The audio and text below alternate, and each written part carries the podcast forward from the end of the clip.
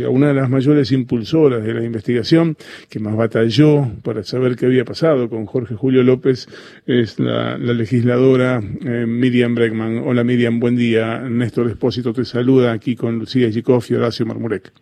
¿Qué tal? Buenos días, Néstor. Eh, nada, preguntarte, planteado esto, siempre nos acordamos de, temas que son importantes, pero que parecen perder urgencia cuando se cumple un aniversario. Se acaba de cumplir un nuevo aniversario de la desaparición de Jorge Julio López, y, ¿qué se sabe hoy? ¿Qué se sabe hoy? Mirá, eh, por supuesto que estas fechas a uno quieras o no, y más allá de la lucha permanente que uno da todo el año, siempre te hace reflexionar, ¿no? Y yo estos días pensaba, eh, cuando nosotros comenzamos la investigación nos chocamos con un personaje que actuaba sobre ella, que además de todo lo que se conoce de la bonaerense y que la bonaerense se encarga de reafirmar cada vez que desaparece un pibe como Facundo Castro, porque el modus operandi de la bonaerense, de la justicia que actúa con ella, sigue siendo el mismo. Estaba, por ejemplo, Esquiuso. Esquiuso fue uno de los grandes personajes que nosotros nos chocamos, que armó un legajo paralelo, que le dio a todas las personas cercanas a Julio teléfonos, esos famosos Nextel, ¿te acordás vos que claro. de investigación judicial lo recordarás en el caso Nisman también, los famosos Nextel paralelos. Entonces, eh, yo creo que saber se sabe mucho, el problema es quién tiene la información. En el expediente nosotros aportamos muchísimo, aportamos la foto de quién había hecho el seguimiento de Julio. ¿Te imaginas que es una investigación judicial? Es muchísimo, porque es un hilo desde donde tirar. Pero todo se hizo tarde y mal. Y así estamos, 14 años sin ningún imputado. Eh, Miriam, me acabas de decir que ustedes habían identificado a la persona que hizo inteligencia previa al momento en que desaparece Jorge Julio López. ¿Tenían identificada a la persona que lo había caminado? Sí, que la persona que lo había caminado. Mira, decís la palabra eh, exacta en la jerga que ellos usan, ¿no? La persona que lo había caminado. Esto surge a partir de un acto que hacemos en la casa donde desaparece Clara Naí Mariani, lo hacemos con Chicha, esa gran luchadora, fundadora de Abuelas de Plaza de Mayo, que murió hace muy poquito en la ciudad de La Plata. Y vos sabés que en esos actos nos conocemos todos. Y viendo fotos, Chicha, las personas cercanas a ella en su casa, descubren una persona que no era los habituales que estamos en el acto, que yo hoy te podría decir quiénes eran, porque nos conocemos, sabemos quiénes vamos a esas actividades y bueno, aparece una persona que nadie conoce, muy cercano a Julio en varias fotos, detrás de él, detrás nuestro sería donde estábamos parados y demás, y después averiguando descubrimos que es un policía muy cercano al entorno de Checolás nadie puede pensar que es, un, es una coincidencia, pero si vos tardás meses y meses para ir a allanarlo, obviamente cuando llegas a su casa no hay nada. Sí, claro. Claro. Además, digo, hay que recordar que el paso del tiempo diluye el recuerdo. Hay que recordar que eh, Jorge Julio López fue uno de los principales testigos de cargo en, en, contra Miguel Echecolás.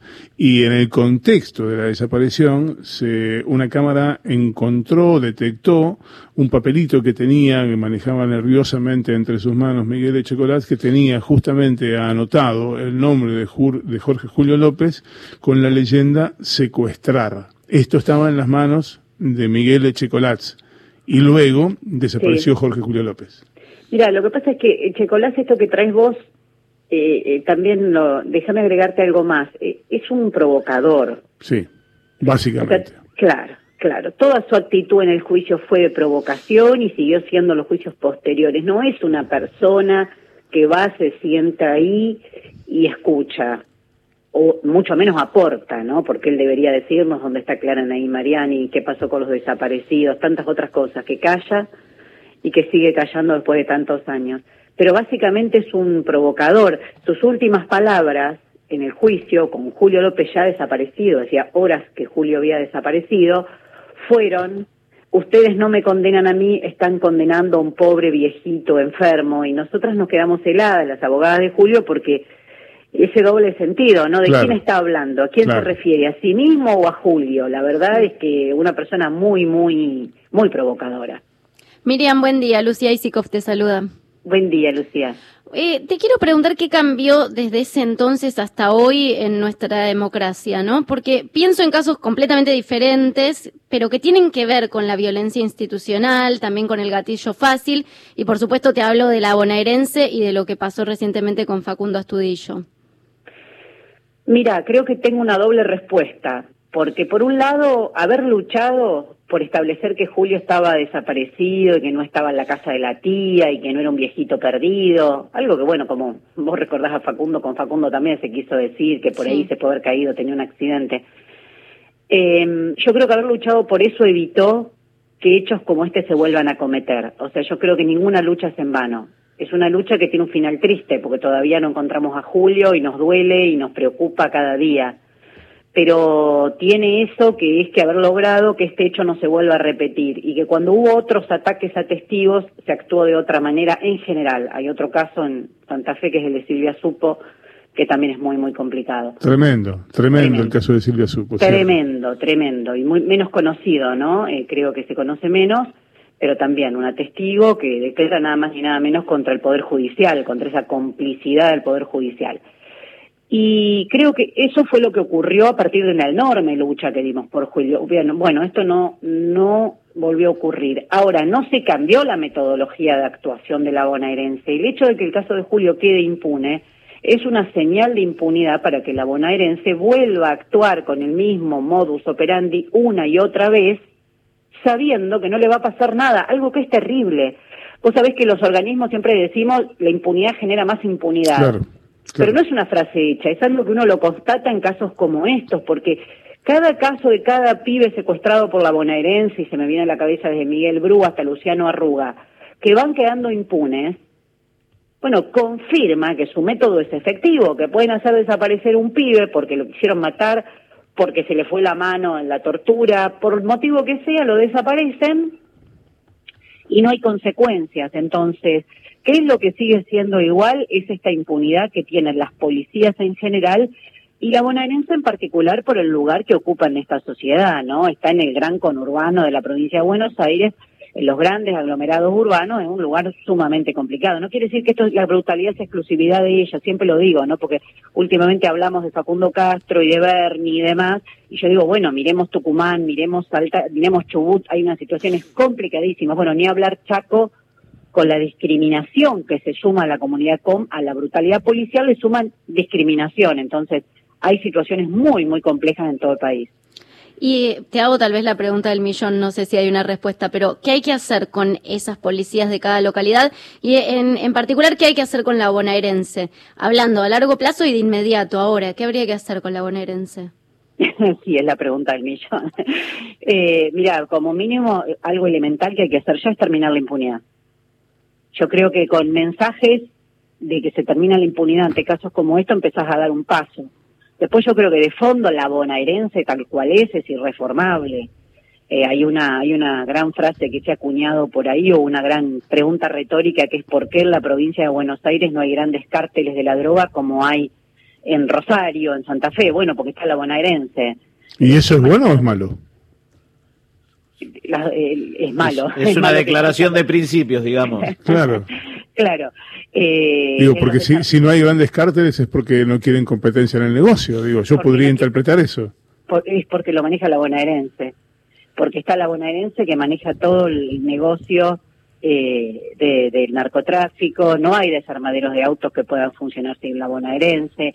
Es decir, la bonaerense es un, es un gran negocio también. Yo creo que parte del conflicto, entre comillas, conflicto, ¿no? Podríamos decir levantamiento policial, para ser más precisa, que ocurrió hace unos días, esto de la imagen de los policías rodeando nada más ni nada menos que la quinta de Olivo armado, de un señor vestido de fajina que le molestó mucho porque escuché que en algunos medios se quejaba de que yo acusaba que estaba vestido de fajina, pero vestido de fajina dando conferencias de prensa, o sea, algo que suena bastante amenazante para cualquier persona, creo que tiene que ver porque la comandancia dejó de recibir con el aislamiento obligatorio parte de, este, de estos negocios que recibía. No era solo un problema del atraso salarial del policía que recibía no, los extras, digamos. Miriam, te hago una consulta, pero igual este, uno puede tener distintas y es cierto que esto que decís vos de, de, lo complicado que es la bonaerense, pero hay que tener un plan para las fuerzas de seguridad eh, desde algún lugar porque inevitablemente las necesitamos o hay que hay que reconstruirlas, pero hay que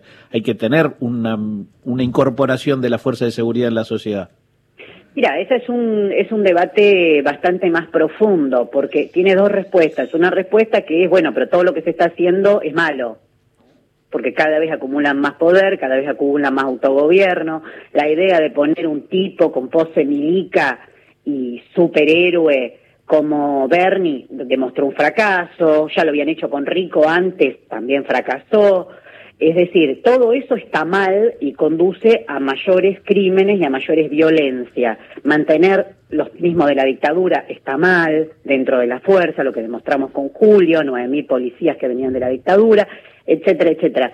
Yo soy más escéptica de que pueda haber una salida eh, profunda, de fondo, no, no te estoy hablando de estas cosas elementales, porque creo que tiene que ver con el rol que ocupan las fuerzas represivas en la sociedad burguesa, en el Estado capitalista, poner el nombre que quieras. Cuando vos tenés sociedades cada vez más desiguales, es difícil que pienses en que las policías van a ser cada vez más democráticas. No porque lo diga yo o el Frente de Izquierda, la CEPAL sacó una estadística hace muy pocas semanas diciendo que Argentina durante la pandemia es uno de los países donde más se incrementó la desigualdad. Y esto cualquier criminólogo medianamente serio te dice que, por ejemplo, todo el tipo de, desde un, de un polo la violencia policial, del otro polo el incremento de, cierto tipo de delitos y demás va asociado a la desigualdad social. Entonces, si vos cada vez tenés que sostener una sociedad que no avanza a la igualdad, sino en la desigualdad, es probable que tus policías y tus fuerzas de seguridad cada vez tengan que estar más armadas, cada vez tengan eh, que ser más violencia, etcétera, etcétera, más allá de las leyes o las legislaciones que les hagas es, bastante profundo la discusión de qué rol cumplen en esta sociedad. Ahora, podemos, obviamente hay que dar esa discusión profunda, a mí es la que más me gusta, pero en el mientras tanto hay muchas medidas que son evidentes que no se toman. Te pongo un ejemplo, pero muy básico, que hay organismos como el CELS que lo, mencionan mucho. Muchos de los casos que hoy denunciamos como em, eh, casos de gatillo fácil durante la cuarentena en provincia de Buenos Aires fueron cometidos por policías de la ciudad. Algo que se dice poco, o sea que, pero ¿por qué? Porque salen de sus funciones en la policía de la ciudad, viven en el conurbano, pero se van armados. Claro. Entonces, hay cosas que van desde esto que es tan elemental a discusiones más profundas de qué rol cumplen en la sociedad. Miriam, gracias, gracias por atendernos. Por favor, gracias a ustedes. Un beso grande.